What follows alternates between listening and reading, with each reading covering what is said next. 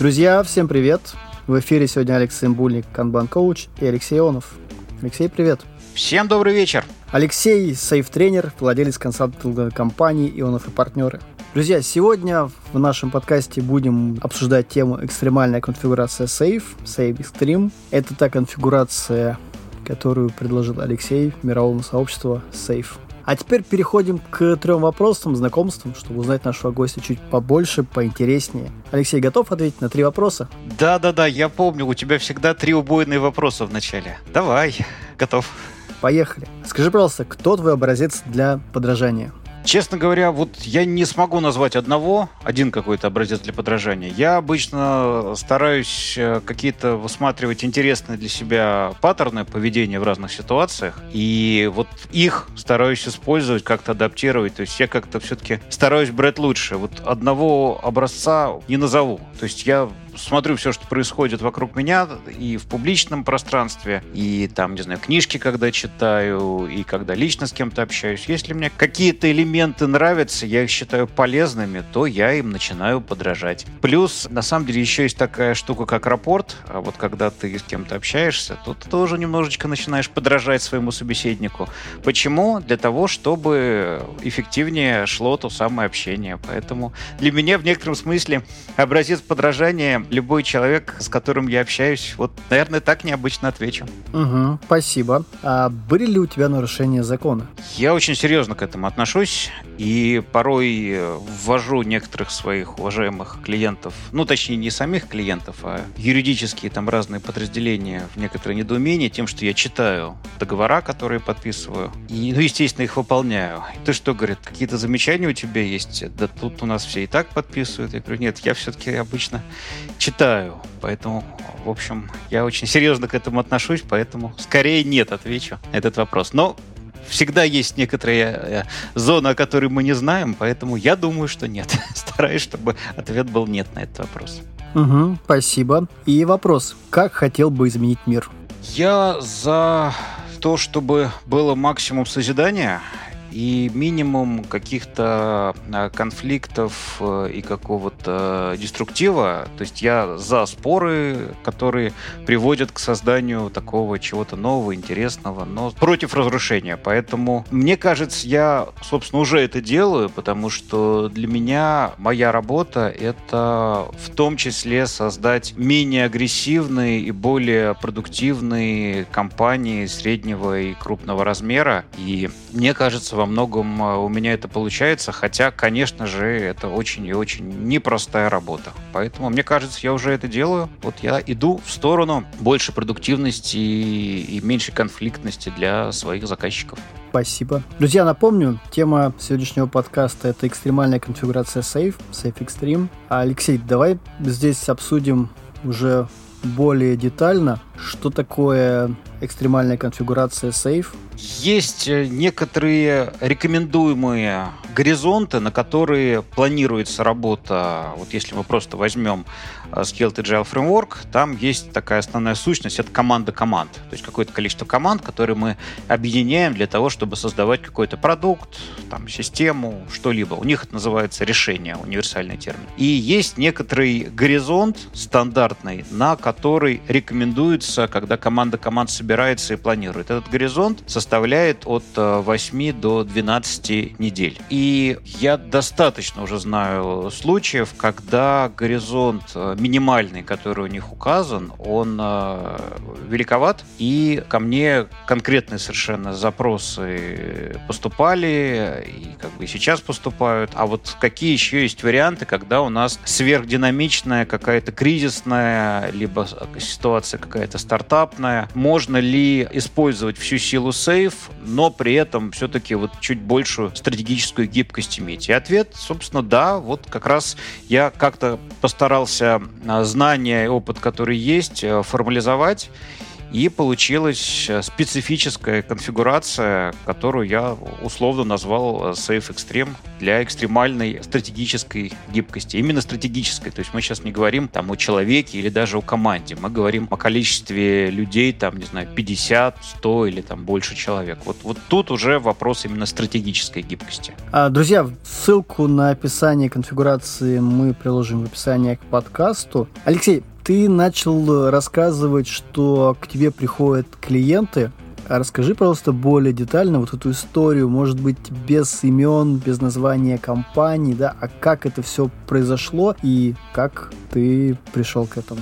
Ну, это был и есть один из моих клиентов. Э, они встали на путь э, некоторой организационной трансформации. И, собственно, вопрос был со стороны их лидеров, то, что, слушайте, ну у нас э, сейчас, все понимают, время достаточно непростое, плюс компания еще проходит некоторые изменения, и у них запрос был то, что, слушайте, ну у нас на уровне стратегии организации проходят изменения плюс-минус раз в месяц. И когда у вас вот в вашей системе управления идет планирование на два с половиной месяца, ну хорошо на два, то получается, что через месяц это все нужно выкидывать и э, перепланировать, и это определенный шок, стресс. А можно ли вот как-то сделать, чтобы мы могли интегрировать? Но э, интегрировать вот эти более частые изменения на уровне стратегии. Но с другой стороны был запрос на то, что это не касалось всей организации, это касалось определенного набора продуктов, более динамичных. И Хотелось бы, с одной стороны, получить э, более высокую гибкость, но с другой стороны, оставить э, вот некоторую более высокую стабильность, которая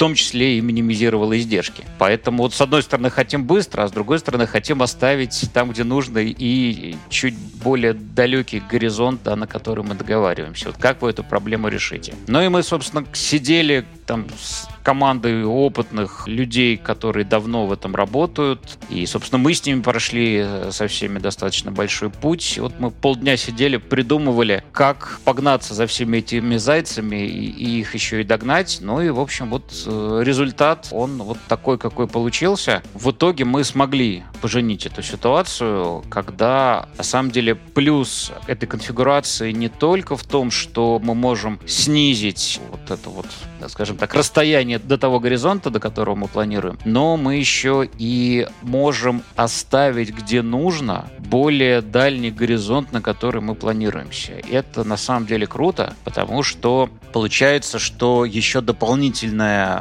степень свободы с точки зрения организации продуктовой разработки получается. То есть э, где-то, где у нас там динамичный рынок, э, динамичный продукт, мы можем э, планироваться на два спринта, и это все нормально, и это все замечательно. А где-то мы планируемся, как обычно, по сейфу на 4 с одним ИП-спринтом или ИП-итерацией, как и называют сейф. И, и все замечательно, и все работает даже вместе. То есть получается, что при такой конфигурации мы можем даже эти два поезда, которые работают с кратной скоростью, то есть в два раза быстрее один другого, их можно синхронизировать между собой, то есть мы, в общем-то, все это в итоге заворачиваем в единую систему управления, и даже несколько поездов, получается, могут работать с одним а, продуктовым бэклогом, таким стратегическим, что, в общем, мне кажется, круто. А подскажи, пожалуйста, мне всегда было интересно, все-таки какие цели были озвучены компании для применения вот таких более экстремальных конфигураций? Ну, то есть была ли озвучена прям явная цель? Хотим, чтобы, как говорят, чтобы что? давай так, не запрос, а была реальная ситуация. Ситуация такая. У нас есть э, стандарты конфигурации сейф с планированием на 10 недель. То есть собираются там, там 100-150 человек, и они договариваются в течение двух месяцев. Вот примерно вот это мы делаем. Понятно, что примерно, да, у нас в сейфе нету тоже ничего там прибитого гвоздями, залитого бетоном, все равно примерно. Но тем не менее цели мы бы хотели, чтобы не менялись, да, на высокоуровневые. И выясняется, что мы там проживаем две итерации, ну то есть 4 недели проходит, и выясняется, что вообще, поскольку у нас что-то меняется сильно на рынке, у нас все нужно переприоритизировать э, и писать другие цели. И приходилось собирать внеплановые какие-то мероприятия, либо мимо каких-то людей, что плохо с точки зрения ответственности. Ну, то есть какой-то стресс был на тему того, что а теперь вот мы должны перепланироваться была мысль, а как это сделать так, чтобы это все-таки было встроено в систему, а не каждый раз, да, вот никогда такого не было, и вот опять. То есть каждый раз перепланироваться. Ну, это сложно, и там свои есть минусы. Поэтому вот вопрос был решить эту ситуацию. Но с учетом того, что какие-то более стабильные направления бизнеса хотелось бы оставить на каденции стандартной 10-недельной. И вот, собственно, с этого все началось. То есть я правильно понимаю, что этот арт, этот поезд, который перешел на экстремальный, был ли он более инновационным? Отвечал ли он каким-то регуляторным задачам? Или он смотрел на рынок? Ну, там их было несколько. Там сразу уже был не один. То есть там сразу было несколько поездов на эту тему. Но там был запрос, что там с одной стороны рынок, а с другой стороны партнеры-поставщики, а с третьей стороны менеджмент. Там все менялось. Нетрудно догадаться, да, в том числе по какой причине. И вот здесь вот э, вопрос было, как встроить, потому что сотрудники банка хорошо разобрались и привыкли к системе управления сейф. И вот как сделать так, чтобы она продолжила работать, потому что она, в общем-то, всех устраивала, но чтобы мы могли более быстрой каденцией, да, быстрее реагировать на изменения рынка, менеджмента или того, что происходит с продуктом. А подскажи, пожалуйста, вот какие результаты вы получили при первом применении? Какие они были положительный, отрицательный, и что вам приходилось докручивать? Или вы сразу пришли к пониманию сейф конфигурации. Есть вещи, которые я вот, э, то, что ссылочку вы поставили, я их, собственно, там тоже рассказываю. И есть, на самом деле, одна вещь, которую я здесь не рассказываю, которую, наверное, тоже нужно сказать. Кстати, экстремальных конфигураций 2, А и Б. С конфигурацией А, в общем-то, на старте не особо получилось, потому что недельными итерациями не особо в enterprise готовы работать.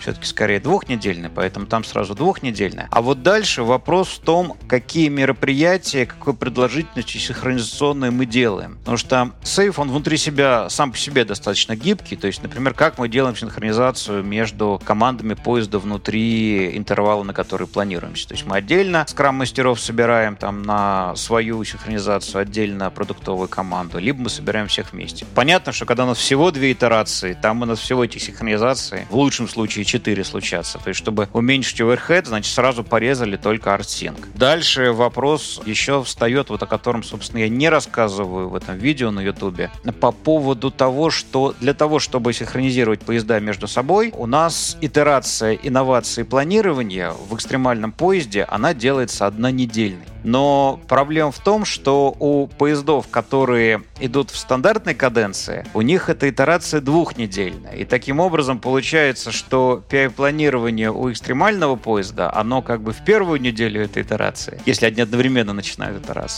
А у поезда, который обычный, ну, стандартно вообще в конце этой итерации, то есть во вторую неделю. И вот здесь разные могут быть решения. То есть есть решение, что мы просто смещаем на неделю PI этого второго поезда. Оно прекрасно работает. Есть э, вариант, когда мы с емкостью там немножко играем в одну из итераций. Что хуже, но тогда итерация от в один и тот же день начинается. То есть вот есть вот такая вот неочевидная проблема, которую нужно решать. А так, в принципе, все это взлетело очень даже. Для наших слушателей, которые, возможно, первый раз слышат про сейф, что за синхронизации, о которых ты рассказал? Можешь немножко добавить деталей краски? Да, да, я же уже в своем мире живу, и мне как бы все это выглядит, что очевидно. Значит, э, как э, работает вот эта вот э, конфигурация команда команд сейф? Дело в том, что для того, чтобы уменьшить излишние расходы на общение, ты просто когда скрам запускаешь, тебе уже говорят, да у вас там в скраме сплошные общения, а когда вы будете работать. А когда у тебя еще между командами, неважно какой фреймворк, кстати, вы берете, все равно добавляются еще сверху мероприятия. Ну и оверхед соответствующий возрастает, и порой возрастает так, что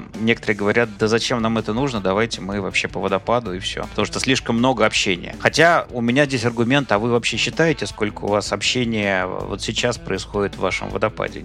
Мало кто считает, и если посчитать, то там тоже можно ужаснуться от этой цифры. Но не суть. Идея заключается в том, что большое, то есть у нас есть идея скрама, что собирается команда и на итерацию, на спринт планирует свою работу на две недели вперед. Ну и, собственно, в сейф идея, а почему бы не собраться всем командам вместе и не договориться на верхнем уровне, а что мы сделаем на несколько итераций вперед. И это большое мероприятие, то есть это не мероприятие для менеджмента, как некоторые думают, это большое мероприятие для того, чтобы между собой договориться и, по сути, написать цели. Вот за, например, 4 итерации, что мы как команда команд разработаем. Примерно. То есть это все достаточно высоком уровне. И вот это вот каденция стандартная, то есть там 4 итерации мы работаем, и пятая итерация, она для инноваций, для обучения, как буфер и, собственно, для проведения очередного планирования на следующий интервал. Ну, а если мы делаем быстрый, резкий такой поезд, то у нас получается две итерации, то есть 4 недели плюс одна пятая, где мы делаем, собственно, итерацию инноваций планирования и, и самопланирования. Вот примерно такая карта. Ну и внутри, естественно, мы договариваемся встречаться, например, раз в неделю для того, чтобы там условно скрам в скрам проводить, то, что вот называется тоже. Да? То есть когда мы между командами выравниваемся, кто куда идет, и, соответственно, чтобы между командами зависимости разрешать. Вот оверхедом может быть, э, когда мы очень много общаемся между командами, и, соответственно, у нас меньше времени остается на работу. То есть если мы на вот эти все там 50-100 человек будем каждую итерацию, каждый спринт собираться раз в две недели получается. Слишком много времени люди будут тратить на договоренности, и меньше времени останется на работу, что тоже плохо. Собирать менеджеров только, как к сожалению, я знаю, что есть пример на рынке. Это неправильно, потому что все-таки говорить, что можно, а что нельзя сделать, должны сами команды, сами разработчики, сами участники команд. Поэтому только они да, могут чего-то сказать. Поэтому в любом случае нужно собирать всех. И вопрос только, как наиболее эффективно расходовать время на то, чтобы так вот вместе собираться.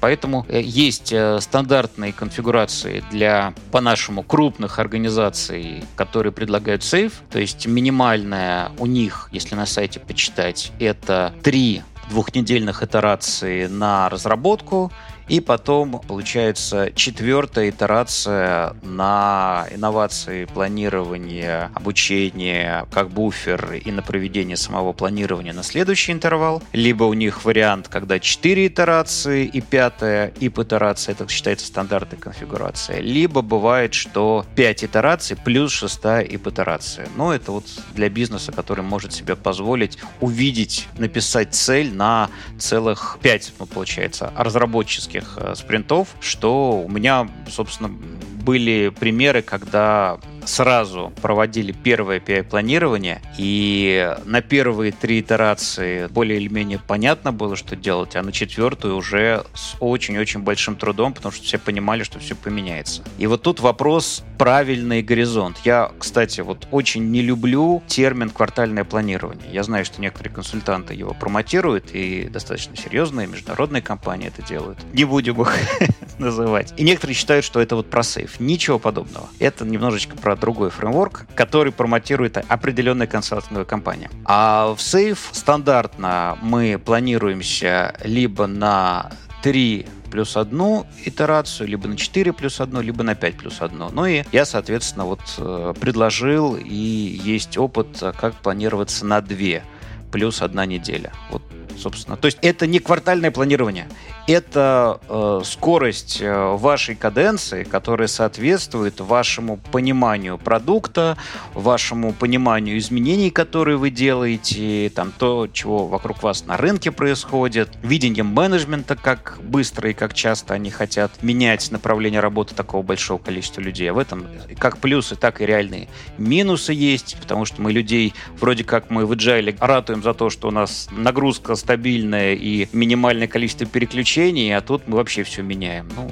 это тоже плохо, то есть продуктивность падает. То есть здесь руководство, лидеры любой организации должны найти свой баланс, и вот как раз такая конфигурация условно экстремальная, она дает еще одну степень свободы для того, чтобы для динамичных продуктов, динамичных рынков найти этот баланс, и при этом можно было использовать все артефакты, все мероприятия сейф что удобно, потому что не нужно придумывать и ловить конфликты и проблемы из-за того, что ты там какие-то вещи не учел. И тут возникает следующий вопрос. Алексей, ты сказал на самом деле, что все события, все артефакты остаются такими какие они есть стандартные конфигурации. А есть ли изменения с точки зрения времени продолжения? Есть ли изменения с точки зрения, может быть, как-то поменялся формат? Ну, интересует на самом деле практическое применение.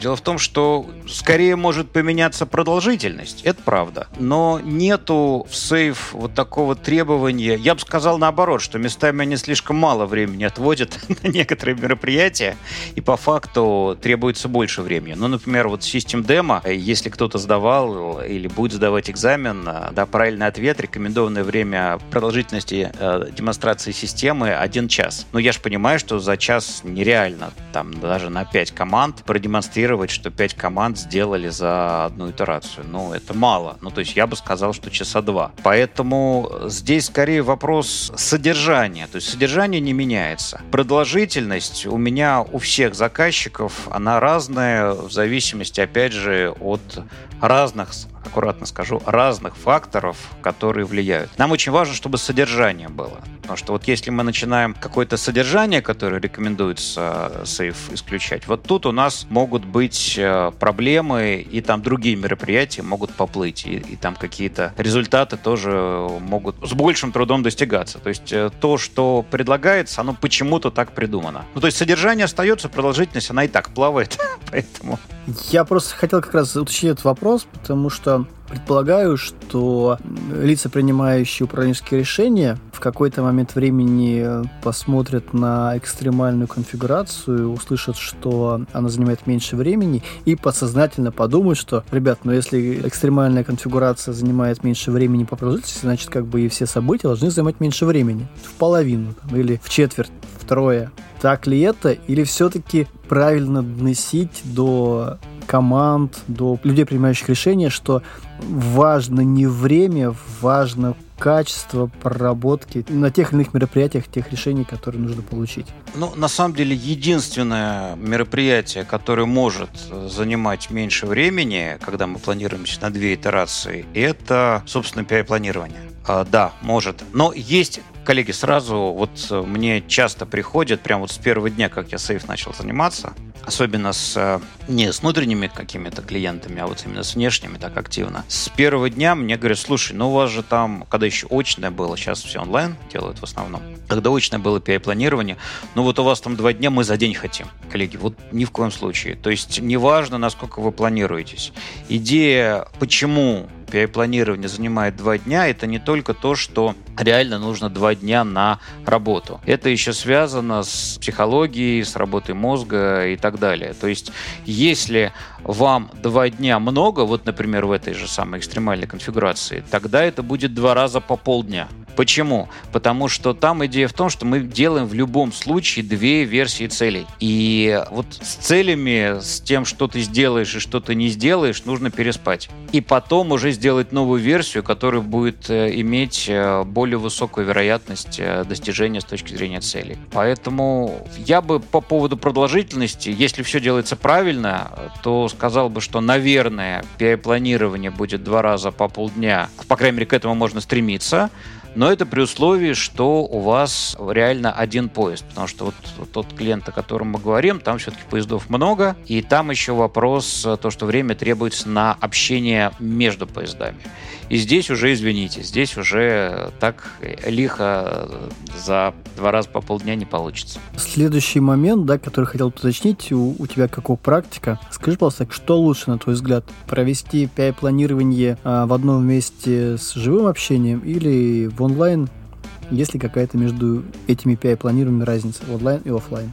Вот буквально недавно мы с клиентом а, как раз этот вопрос очень сильно обсуждали, дискутировали. Там были разные группы, которые, значит, кто-то очень сильно, имея хороший опыт онлайн PI-планирования, значит, ратовал за онлайн, а остальная часть команды говорила, что нет, у нас плохой опыт онлайна, хотим, значит, офлайн. У каждого варианта есть свои плюсы и минусы. Если в двух словах, то очень большой плюс онлайна то, что у всех участников одинаковый можно организовать доступ к информации. То есть доски, стикеры, различные там артефакты, там бэклоги, еще что-то. То есть очень быстро ты получаешь доступ к информации. В очном PI-планировании это чуть сложнее, потому что там несколько человек у доски встало, и там за спинами ты не видишь, у тебя может быть там на одной бумажке из рук в руки, она, значит, там между командами передается, и это вот какой-то кусочек очень ценных знаний и так далее. Это все у меня было. Поэтому в онлайне очень хорошо все с доступом к информации. Что плохо в онлайне, это с переключениями между комнатами, с поиском людей, потому что ты их не видишь, и вот эта часть, некоторые почему-то считают, что онлайн мероприятие, оно по времени должно занимать столько же, сколько офлайн. Я с этим категорически не согласен. У меня очень большой опыт обучения в онлайне. И я могу сказать, что качество доступ, с точки зрения доступа к информации, с точки зрения того, что не нужно эту информацию переносить со стикеров куда-то, или, по крайней мере, там из того же мира или еще откуда-то проще копировать, упрощается. Но с точки зрения времени, которое на онлайн нужно, оно требует увеличения, ну, процентов на 25. Потому что мы быстрее устаем, сидим в онлайне, и просто теряется концентрация. Когда мы в комнате, мы друг друга постоянно подзаряжаем энергией, и нам чуть проще. Поэтому есть свои плюсы, есть свои минусы. Но если все плюсы и минусы взять, то, наверное, все-таки будущее за... Вот как некоторые у меня клиенты делают, э, раз в год это офлайн для того, чтобы все друг друга увидели и знали, что все живые люди, а не инстансы искусственного интеллекта, да? А все остальное в онлайне. Спасибо. Давай вернемся к теме. А все-таки какие еще негативные вещи для компании существуют от, именно от использования экстремальной конфигурации сейф? Э, негативная вещь в том, что это абсолютно точно больше нагрузка на менеджмент, потому что мы больше дергаем. Это в общем случае больше времени на всевозможные планирования, ну, такие крупные мероприятия, поэтому это нагрузка на всех и все, что связано с проведениями, ну, по сути, каждые две недели на третью, ну, не каждые две итерации, то есть каждую, получается, пятую неделю мы проводим э, конференцию, и это организация, это расходы, если это очно, значит аренда помещения, если нету своего. Поэтому у меня даже есть пару слайдов, э, а почему вам это не нужно? То есть э, некоторые коллеги спрашивают об этой конфигурации, но при этом им она не нужна. Давайте так, почему она может быть нужна? Да, потому что это позволяет чаще синхронизироваться между всеми. Так, может быть, у вас синхронизация внутри э, интервала проблемы, то есть, может быть, у вас нету канбан-системы для фичи, вы понятия не имеете, что там происходит. Может быть, у вас скрам-мастера, коучи команд, э, продукт-менеджеры, продукт-онеры, архитекторы между собой не общаются, там почему-то у вас синки не проходят. Значит, может быть, эту проблему нужно решать. А может быть, у вас демонстрация, там, демо-день или там демо-час сейчас вашей системы почему-то не проходит. То есть вы только в конце узнаете, насколько кто отклонился от изначальной идеи. Но это тоже вещь, которую нужно решать. То есть э, на самом деле изначально в сейф есть достаточно гибкости, и PI-перепланирование тоже не является катастрофой. Но почему мы в скраме говорим, что продукт Owner может отменить э, спринт, а здесь лидеры поезда не могут отменить PI? Да могут все то же самое. И точно так же делается перепланирование на оставшиеся итерации, дни, сколько осталось до конца. Все то же самое, как это, собственно, и в скраме. Поэтому здесь скорее вопрос, если вы в состоянии на высоком уровне написать цели на два месяца, и не приходите через месяц ситуации, что все поменялось и все выкинуть объективно, то, может быть, она вам и не нужна. А проблемы связаны с тем, что у вас проблемы синхронизации, и вы какие-то рекомендованные практики сейф просто не используете. Может быть, тогда это решить.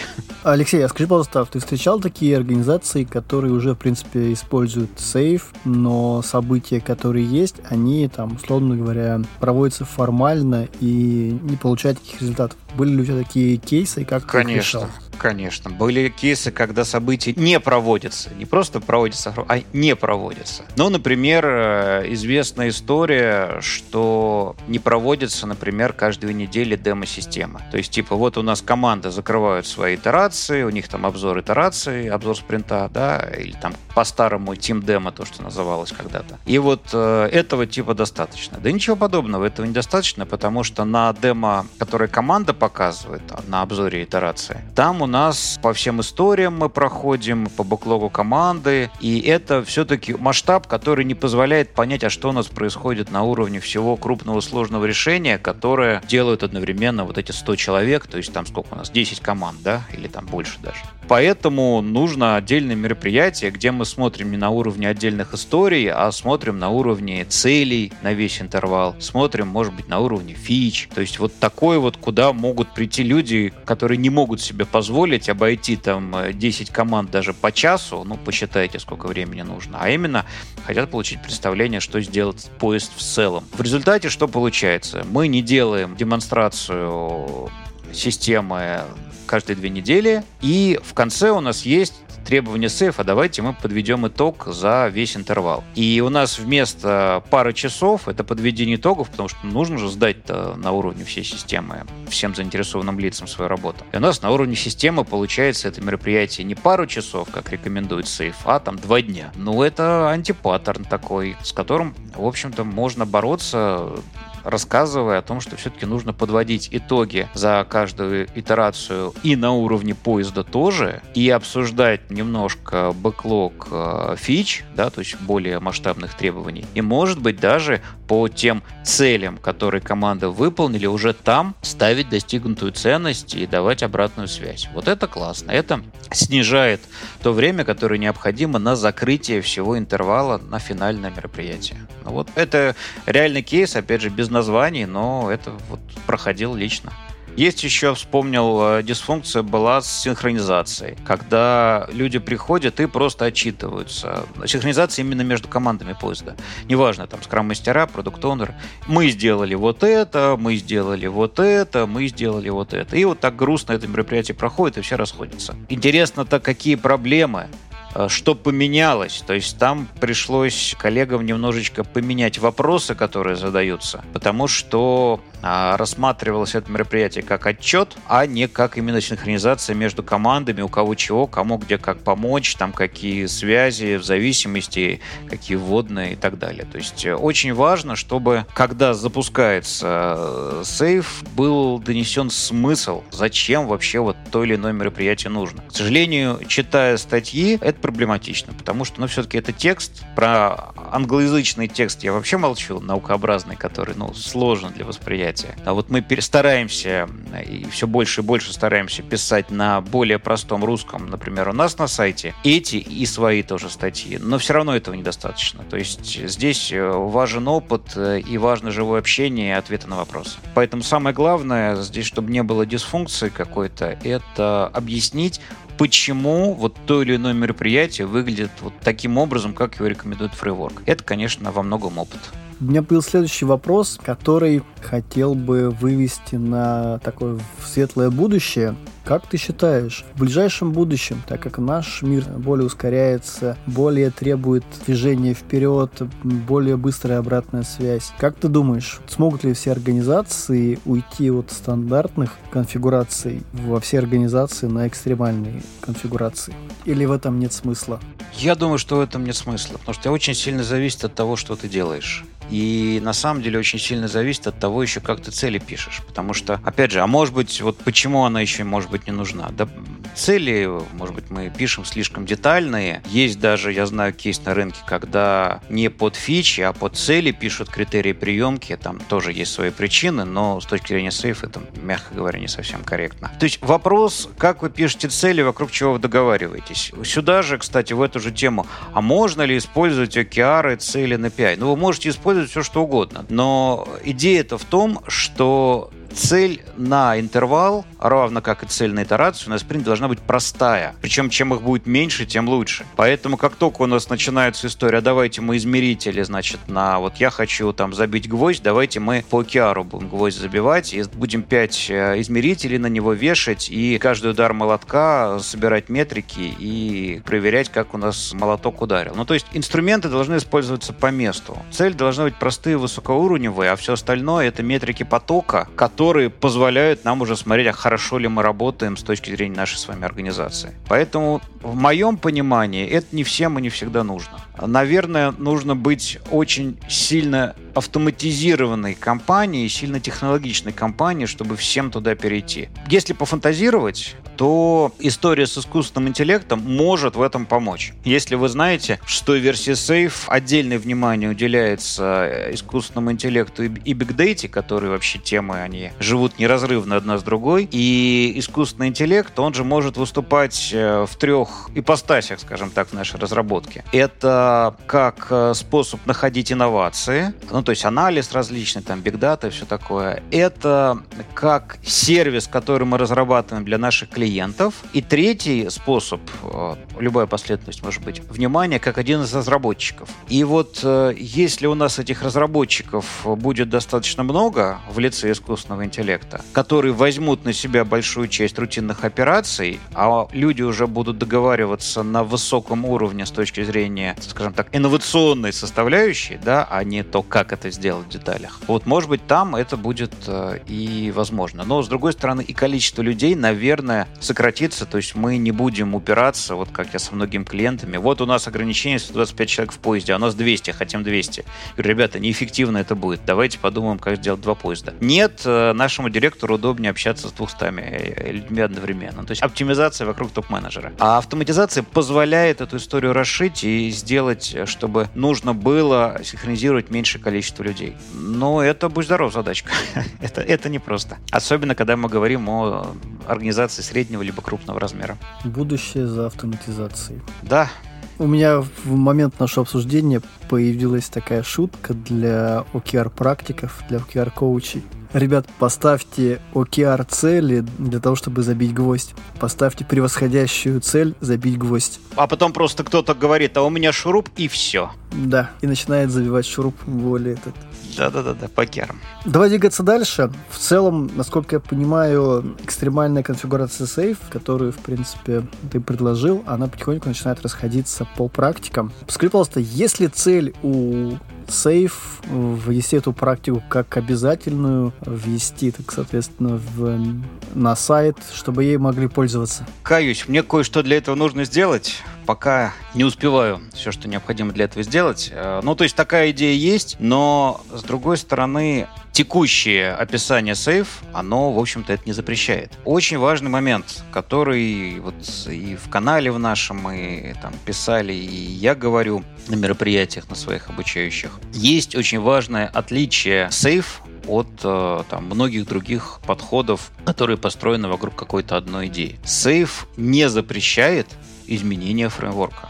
То есть, в принципе, там достаточно и внутри него гибкости, и мне трудно представить себе ситуацию, когда там что-то серьезно нужно менять. Ну, просто часто изменения сейф идут от незнания сейф. Я это постоянно тоже вижу в разных компаниях, да, когда говоришь, а зачем вы поменяли? А вот потому, что нас это не устраивает. Я говорю, так вот же оно есть уже, а вы рядом э, делаете что-то свое и создаете проблемы. Но даже если вам нужно что-то поменять, например, мы переходим с, э, да, с минимальной каденции 3 плюс плюс одна минимальная, на 2 плюс одна неделя, мы это можем сделать. Единственный момент, вот что нельзя действительно менять, это нарушать принципы сейф. У нас есть 10 принципов сейф, и вот их нет, их нельзя нарушать. А какие-то уточнения вносить, которые не нарушают сейф в связи со спецификой там, конкретного бизнеса, ну, вообще-то это прописано, что можно делать. И это очень важное отличие, и, может быть, э, что-то, что не звучит, но вот я надеюсь, те, кто, по крайней мере, меня слушают, это услышат. Алексей, а 10 принципов сможешь сейчас назвать?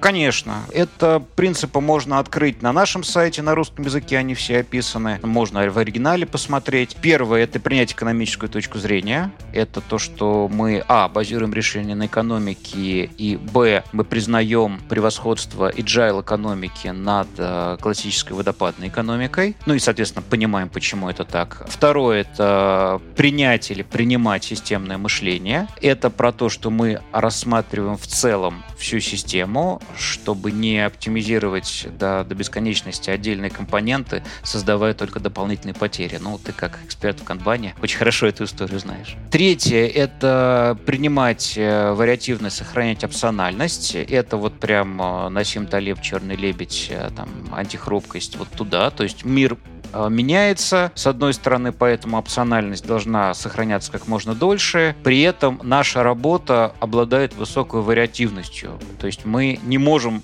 ее запретить, иначе не будет э, уникального результата. Управлять можем. Четвертый принцип – это строить инкрементально с быстрыми встроенными э, циклами обучения. Это о чем? Это о том, что мы принимаем эффективность э, инкрементальной э, разработки, и мы говорим о том, что каждый шаг нашей разработки – это то, что позволяет нам учиться, соответственно, знаниям мы встраиваем в следующий наш шаг. Пятый принцип – это основывать вехи на объективной оценке реально работающих систем. А это похоже на то, как это было в манифесте гибкой разработки, но здесь все-таки больше речь о том, чтобы на уровне э, решений, на уровне систем не базироваться на конфигурации, который вам какой-то project менеджер нарисовал, а именно смотреть, что сделано. То есть вот покажи, что сделано, и вот на основе этого мы уже принимаем решение, куда двигаться дальше. Шестой принцип – это обеспечить непрерывный поток ценности, либо можно по-другому перевести обеспечить непрерывное течение ценности. Это провод flow, да, вот конференция, да, на которой мы с тобой вживую не так давно общались, это на самом деле про это. То есть про то, что мы строим канбан-системы, про то, что мы обеспечиваем, чтобы ценность двигалась непрерывно, и про то, что мы используем 8 ускорителей потока ценности. Можно здесь дать ссылочку на наш предыдущий подкаст, который мы записывали вместе. Дальше седьмой принцип. Работать в едином ритме, синхронизировать, используя кросс-доменное планирование. То есть мы говорим, что большое количество людей, там 100, 150, а может быть и 1000, работает в едином едином ритме и регулярно через какое-то время собираются люди с разными доменами знаний для того, чтобы договориться, куда мы делаем как команда команд следующий шаг. Восьмой принцип – это высвободить внутреннюю мотивацию интеллекта либо умственного труда сотрудников или работников. Это о том, что мы строим такую систему, в которой люди, простите, включают свою голову. То есть мы не делим систему на начальников и механических исполнителей. То есть нам важно, чтобы все использовали свой интеллект, чем бы они ни занимались, в каком-то месте не находились. А, каким бы масштабом решений не, не с каким бы масштабом решений не работали. Девятый принцип – это децентрализовать принятие решений компании это о том, что у нас, э, какой бы гениальный не был бы руководитель, он никогда не сможет всю информацию понять, ту, которая нужна для принятия решений, которые принимаются часто и требуют каких-то вот серьезных локальных знаний. Поэтому мы стараемся максимально приблизить место, где принимается решение, туда, где эта информация возникает. И десятый принцип – это организоваться вокруг ценности, когда мы можем себе, наконец-то, ура, в 21 веке позволить строить организацию не вокруг функции, или там функциональных силосов, колодцев, башен, по-разному говорят, а именно вокруг того результата, той ценности, которую мы совместно создаем. В прошлом веке, веке массового производства, к сожалению, это было проблематично, потому что очень много как раз было ручной механической работы, очень много было исполнителей, и мы были вынуждены строить наши организации именно вокруг функции. Ну, просто потому, что автоматизации такой не было. Сейчас в 21 веке у нас уже доступна автоматизация, и многократно доказывают э, успешные компании, что организовываться вокруг ценностей, а не вокруг силосов, это намного эффективнее. Вот 10 принципов, которые мы не нарушаем. А вот дальше уже вопрос, насколько вы знаете инструментарий сейф, который год от года только увеличивается, и насколько он там вас устраивает, либо насколько вы не можете найти какой-то элемент, который там уже есть, ну, проще придумать свой. Ну, тоже вариант, в принципе. Больше всего радует, что последний сейф идет все-таки в сторону канбан метода и использования канбан. Это прям радует. Ну, оно было так изначально, просто с выходом э, Flow Framework Керстона ребята увидели, что это вот с одной стороны есть запрос на это, а с другой стороны это секретное оружие для любого корпоративного бизнеса, потому что там KPI тема, ну там, да, давайте обзовем это OKR, но тем не менее эта тема, она более или менее исчерпана. А вот э, секретным оружием, как организовать работу внутри и сделать ее эффективной до того момента, когда ты уже уже эти деньги потратил, то есть еще в процессе, вот это вот как раз идет именно, да, из Toyota Production System, из Kanban, и они, конечно, много вложили труда для того, чтобы более детально описать, как организовать поток и, главное, как его ускорять. Поэтому да, это здорово, и я вот еще раз обращаю внимание, что для многих компаний это является некоторым секретным оружием повышения эффективности бизнеса, о котором многие не знают, либо, может быть, даже и знают, но в силу невозможности, скажем так, поменять организацию работы не могут использовать. Если вы можете внедрить у себя именно мышление потока, именно использовать канбан-системы и заниматься постоянным э, ускорением потока, картированием э, потока, выискиванием задержек, все 5 плюс 1 метрик поток, ну 5 керстоновских плюс 1 сейфовская, значит, они, у них всего 6 сейчас. А использовать и регулярно них смотреть и понимать еще, что они обозначают, это просто плюс к эффективности бизнеса, ну и в итоге там плюс э, к ценности для ваших клиентов э, и к деньгам, которые в итоге ваша компания заработает. Или не потеряет. Да, все основано на теориях э, Деминга, Голдрата, ну и, соответственно, бережливое производство, которое лежит в основе всего. Окей, Алексей, двигаемся дальше. И вот, наверное, последний вопрос, который интересует всех слушателей. Когда будет сформирован класс для обучения по экстремальной конфигурации? Что для этого нужно сделать? Ну, наверное, нужно собраться небольшой командой желающих, потому что я, честно, пока не вижу такого запроса со стороны рынка. Со своими клиентами-то я это все постоянно прорабатываю, и там как бы все это быстро и просто решается. С точки зрения рынка, если там человек 3, 4, 5 заинтересованность выскажут, то вот сразу и организуем. Поэтому проблемы технической я не вижу. Вопрос только в том, чтобы у нас на открытом рынке а, были желающие поучиться, скажем так, этому.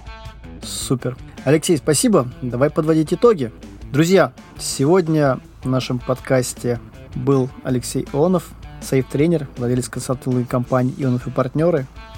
Тема сегодняшнего подкаста у нас была экстремальная конфигурация Safe, Safe Extreme. Сегодня мы с Алексеем проговорили саму конфигурацию, автором которой является Алексей, как исторически сложилось, на основании какой компании, как Алексей придумал непосредственно экстремальную конфигурацию, какие есть положительные последствия, какие есть негативные последствия, как э, новая конфигурация работает с уже существующими событиями, с артефактами. И очень важно, мы посмотрели в будущее, пофантазировали, что требуется для того, чтобы экстремальная конфигурация стала стандартной. И мы проговорили, что сейчас есть предпосылки того, что пока стандартная конфигурация не требуется, экстремальная требуется в каких-то определенных случаях. Проговорили, что обучиться экстремальной конфигурации в этом нет никаких проблем, и класс будет создан, если появится спрос на рынке. Алексей, есть ли что-то, что я забыл упомянуть, что нужно добавить к нашим выводам?